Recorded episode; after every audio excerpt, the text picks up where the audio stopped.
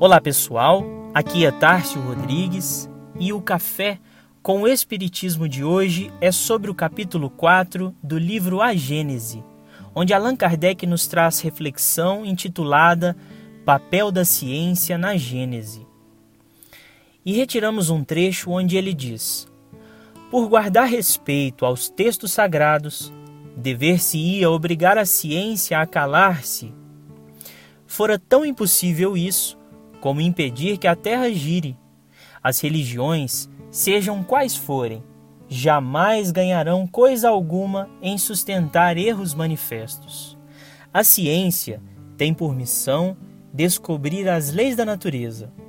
Ora, sendo essas leis obras de Deus, não podem ser contrárias às religiões fundamentadas sobre a verdade. Lançar anátema ao progresso por atentatório à religião é lançá-lo à própria obra de Deus. É, ao demais, trabalho inútil, porquanto nem todos os anátemas do mundo seriam capazes de obstar a que a ciência avance e que a verdade abra caminho. Se a religião se nega a avançar com a ciência, esta avançará sozinha. Somente as religiões estacionárias podem temer as descobertas da ciência, as quais funestas só o são as que se deixam distanciar pelas ideias progressistas, imobilizando-se no absolutismo de suas crenças. Elas, em geral, fazem tão mesquinha a ideia da divindade que não compreendem que assimilar as leis da natureza, que a ciência revela, é glorificar a Deus em suas obras. Na sua cegueira, porém, preferem render homenagem ao espírito do mal, atribuindo-lhe essas leis. Uma religião que não estivesse por nenhum ponto em contradição com as leis da natureza, nada teria que temer do progresso e seria invulnerável. Neste capítulo, Kardec traz um dos aspectos mais basilares do Espiritismo, que é estar fundamentado em fatos concretos, sujeitos à observação e a experimentação constante para não retomarmos a obscuridade das crenças antigas em que bastava uma interpretação dos sacerdotes para que os crentes aceitassem a fé sem nenhum lastro da razão. Na reflexão, Kardec demonstra que a ciência avança sempre, nos trazendo novas descobertas e investigando as leis imutáveis da natureza, as quais chamamos no Espiritismo de leis divinas e naturais, e consideramos que, apesar de verdades imutáveis, ainda não descobrimos todas as suas extensões e, portanto, devemos admitir que a ciência é nosso ponto de apoio, inclusive cogitando que, se algum dia alguma descoberta contradizer com fatos e provas alguma interpretação do Espiritismo, nós devemos reformar a nossa crença e mantê-la sempre em acordo com a razão. Ocorre que a ciência pouco investigou das leis morais e espirituais e, portanto, como demonstra Kardec neste capítulo, coube ao fenômeno mediúnico revelar a ciência e ordenamento moral, nos trazendo as primeiras bases em que se assentam as investigações futuras.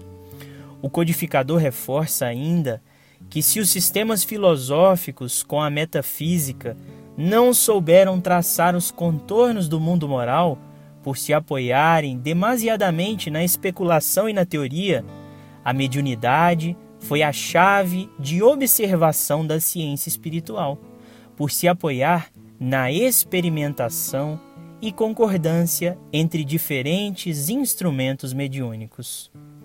Como conclui Kardec, a mediunidade foi para o mundo espiritual o que o telescópio foi para o mundo astral e o microscópio para o dos infinitamente pequenos.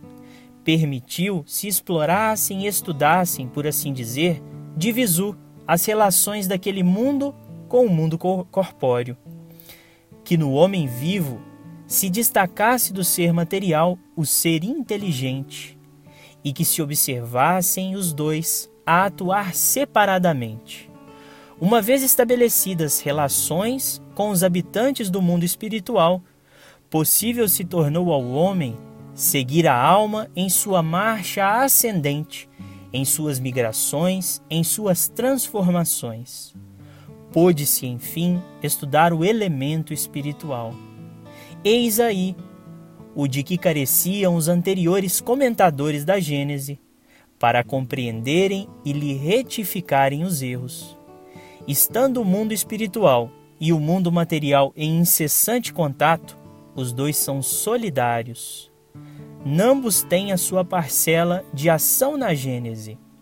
Sem o conhecimento das leis que regem o primeiro, tão impossível seria constituir-se uma Gênese completa, quanto a um estatuário dar a vida a uma estátua.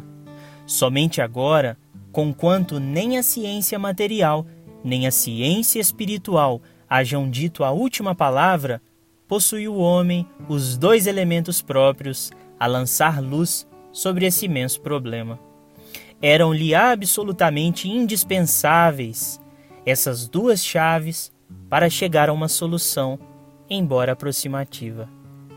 Fiquem com Deus e até o próximo episódio do Café com o Espiritismo.